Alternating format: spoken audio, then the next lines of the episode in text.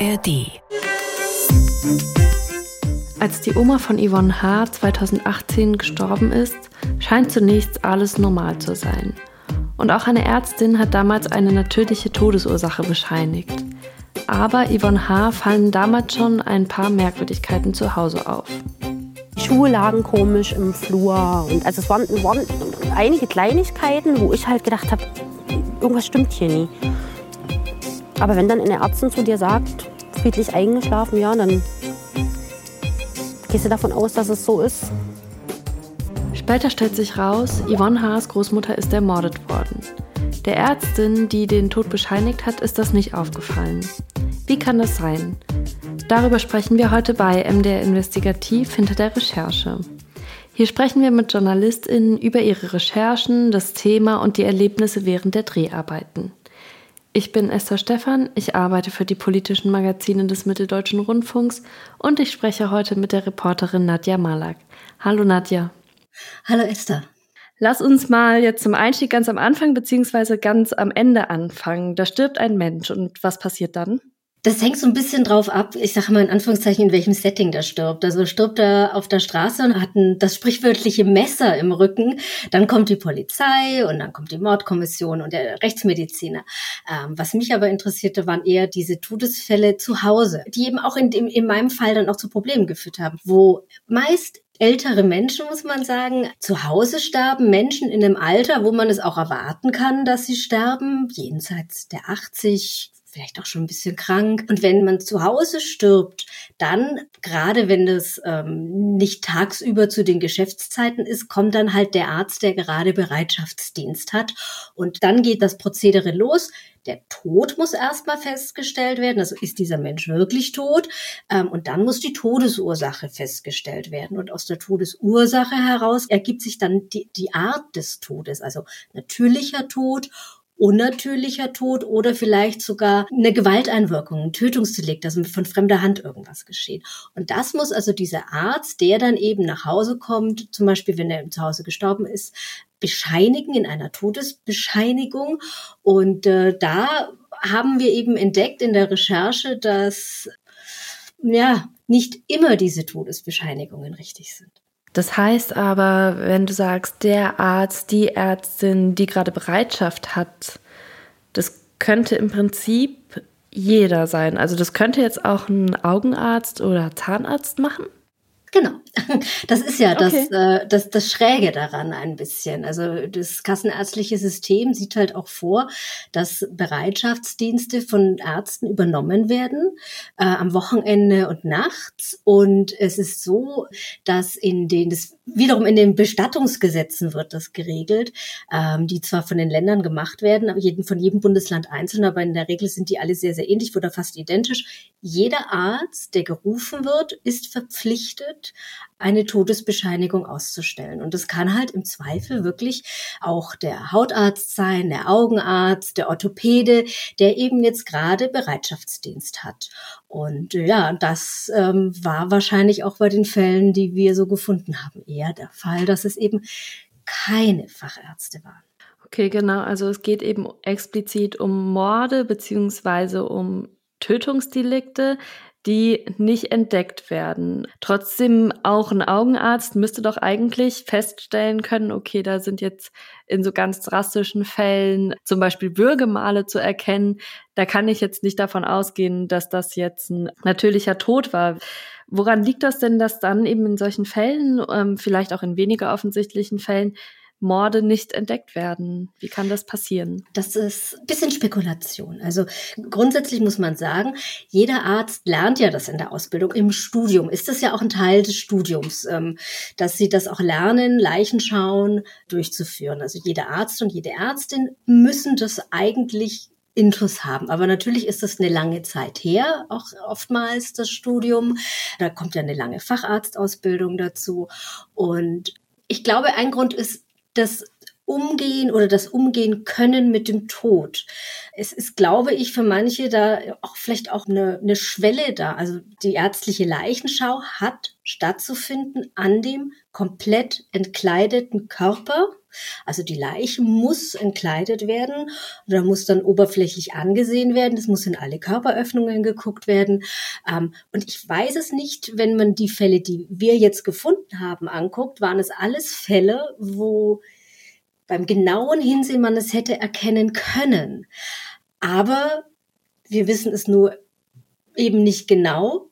Die Ärzte offenbar keine ordentliche Leichenschau gemacht haben, also nicht am entkleideten Körper der Leiche, die Leiche komplett angesehen haben, sondern eher dann gesagt haben, hm, ja, friedlicher Tod.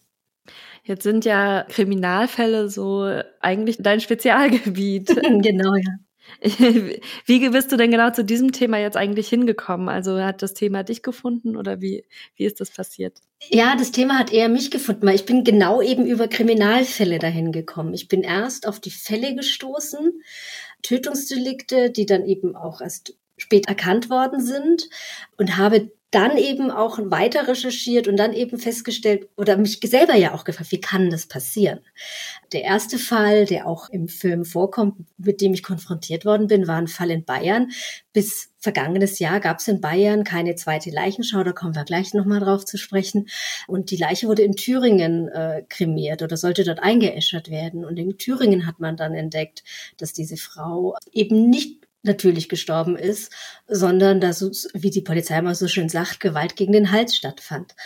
Und da habe ich dann angefangen zu recherchieren, wie kann das sein? Bayern ist ein Sonderfall, aber wie kann es dann auch in dem, in dem sächsischen Fall sein, wo auch ähm, die, die alte Dame tot im Bett lag und die Hausärztin gesagt hat, sie ist friedlich eingeschlafen. So kam es dann, dass ich darüber mich dann tiefer in diese Thematik äh, Leichenschauen eingearbeitet habe.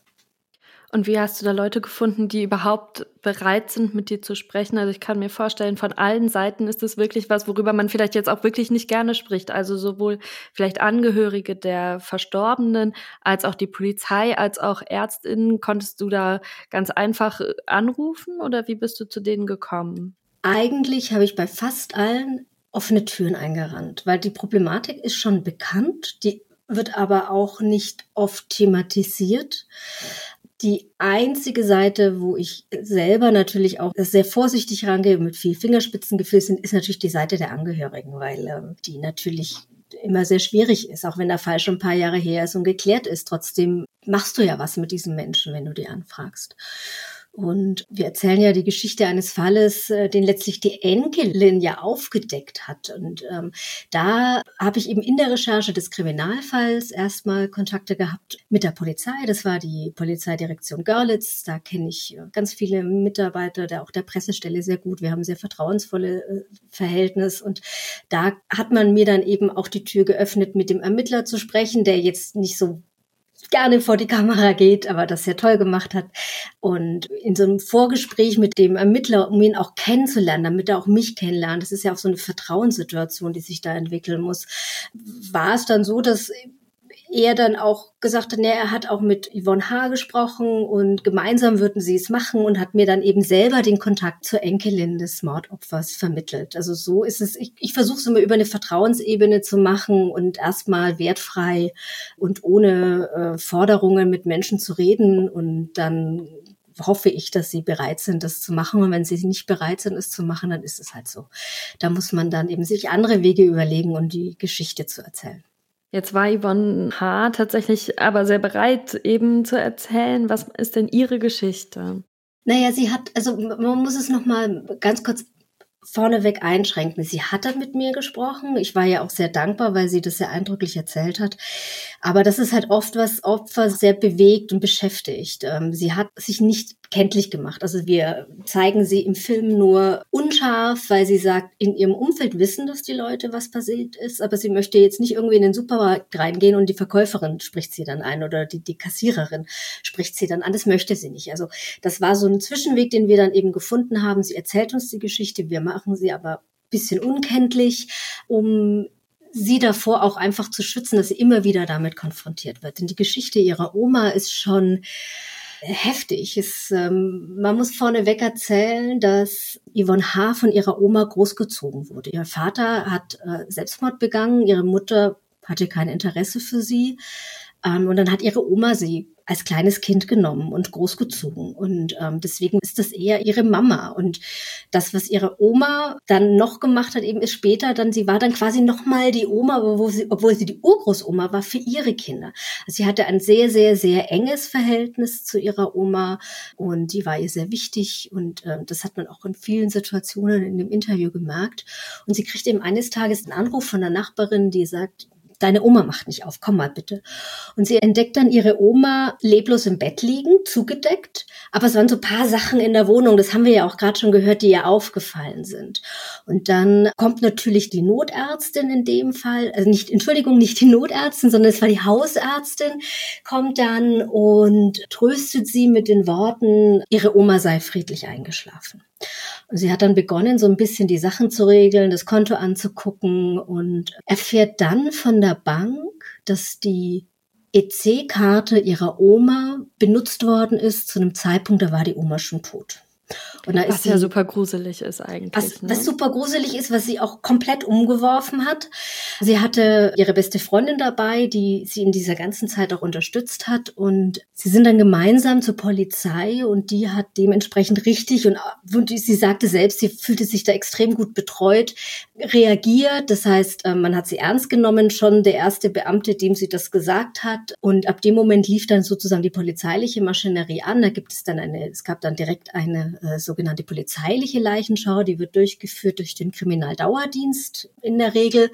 Das heißt, da kommen erfahrene Polizisten hin und machen eben nochmal so eine Leichenschau, wie der Arzt sie eigentlich schon gemacht hat.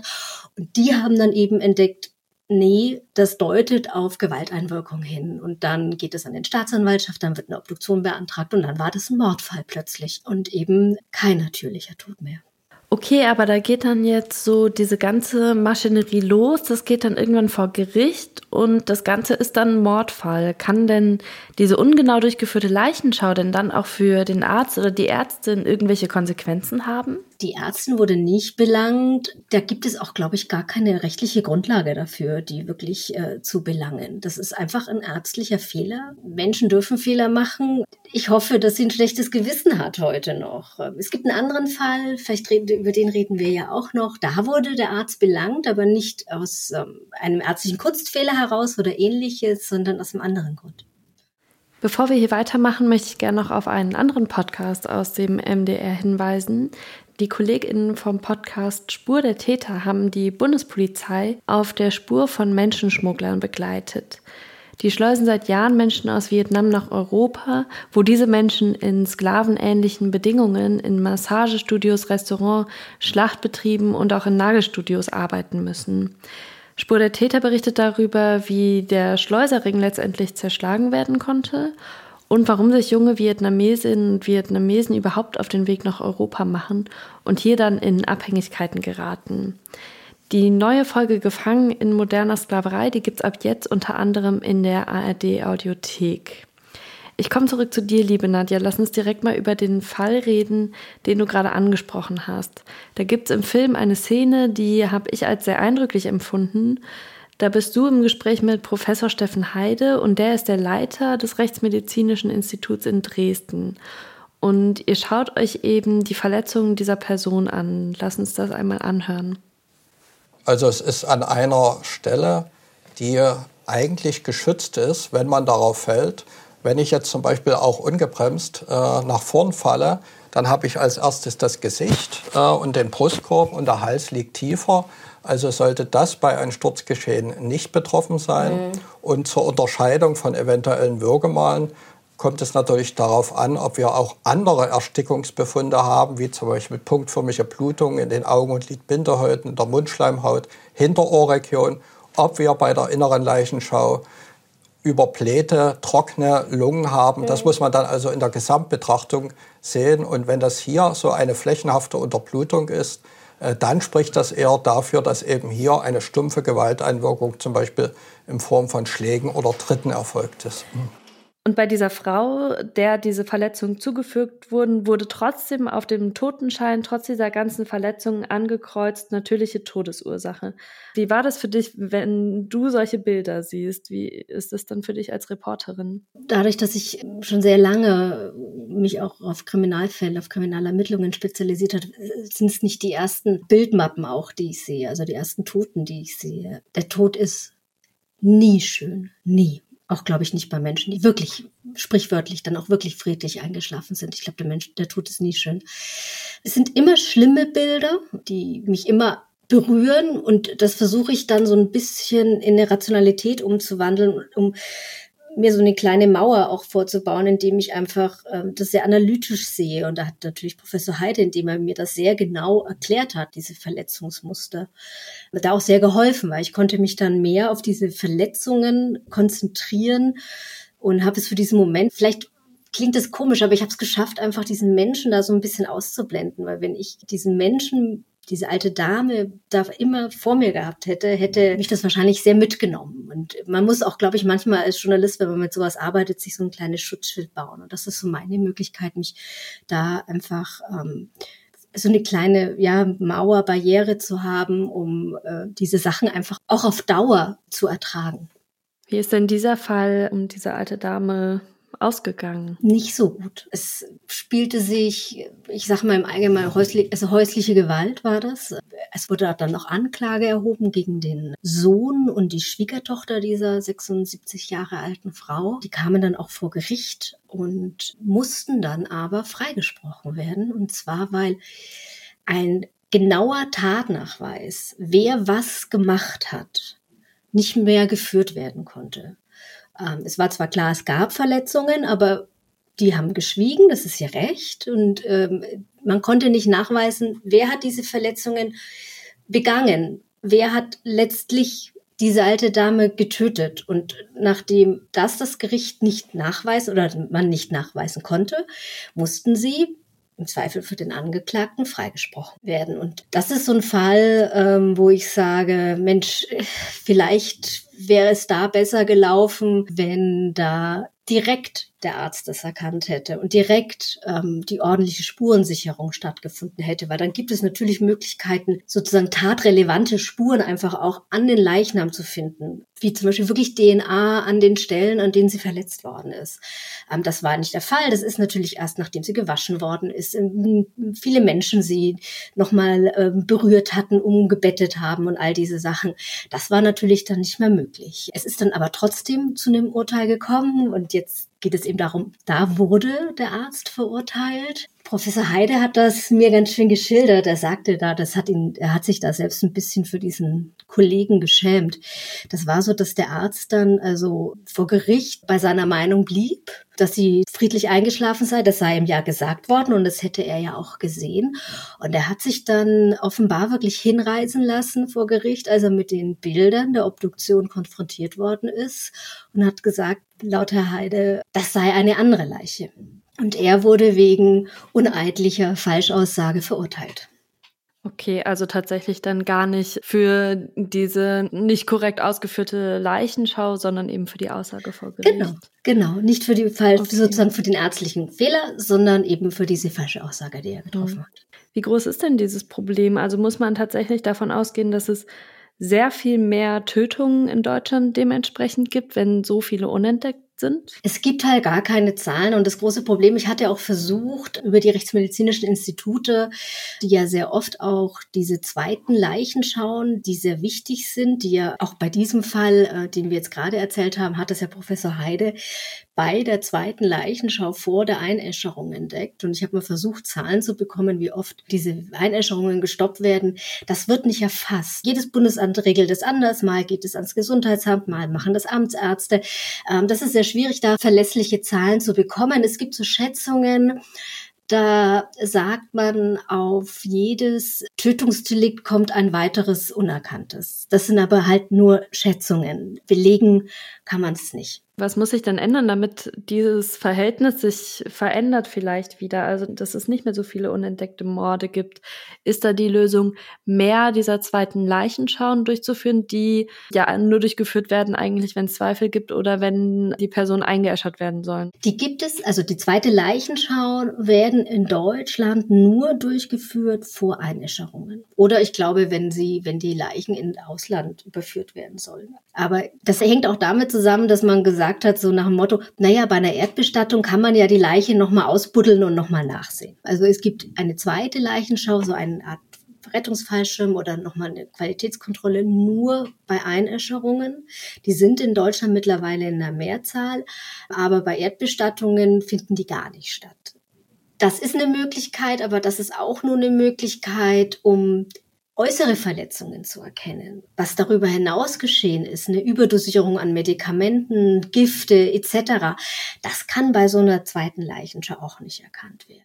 Das heißt, dazu müsste man dann obduzieren tatsächlich. Ne? Dazu müsste man obduzieren oder Hinweise eben zum Beispiel schon sozusagen, ich sage es mal in Anführungszeichen, am Tatort finden, dass da Medikamentenflaschen stehen oder ähnliches, einfach wo man zumindest einen Anhalt dafür haben können, dass man da nochmal genauer hinschaut. Grundsätzlich ist Deutschland ein Land, die sehr wenig obduzieren. Also in Deutschland ist die Obduktionsrate im Vergleich auch in Europa sehr gering. Die liegt so bei vier oder fünf Prozent aller Todesfälle. Das müsste mehr werden, aber man kann natürlich auch nicht den Rechtsmedizinern und Rechtsmedizinerinnen, die es jetzt alles überhelfen, es gibt einfach viel zu wenig von ihnen in Deutschland. Diese ärztliche Leichenschau, das müssen einfach die Ärzte, die Bereitschaft haben, mit übernehmen und die müssen besser ausgebildet werden. Also die Deutsche Gesellschaft für Rechtsmedizin fordert da eine intensive Ausbildung, um einfach diese Ärzte dafür zu schulen, weil äh, Todesfall ist nicht gleich Todesfall. Es gibt so viele unterschiedliche Szenarien, dass man da die Ärzte einfach auch ein bisschen ausbilden muss oder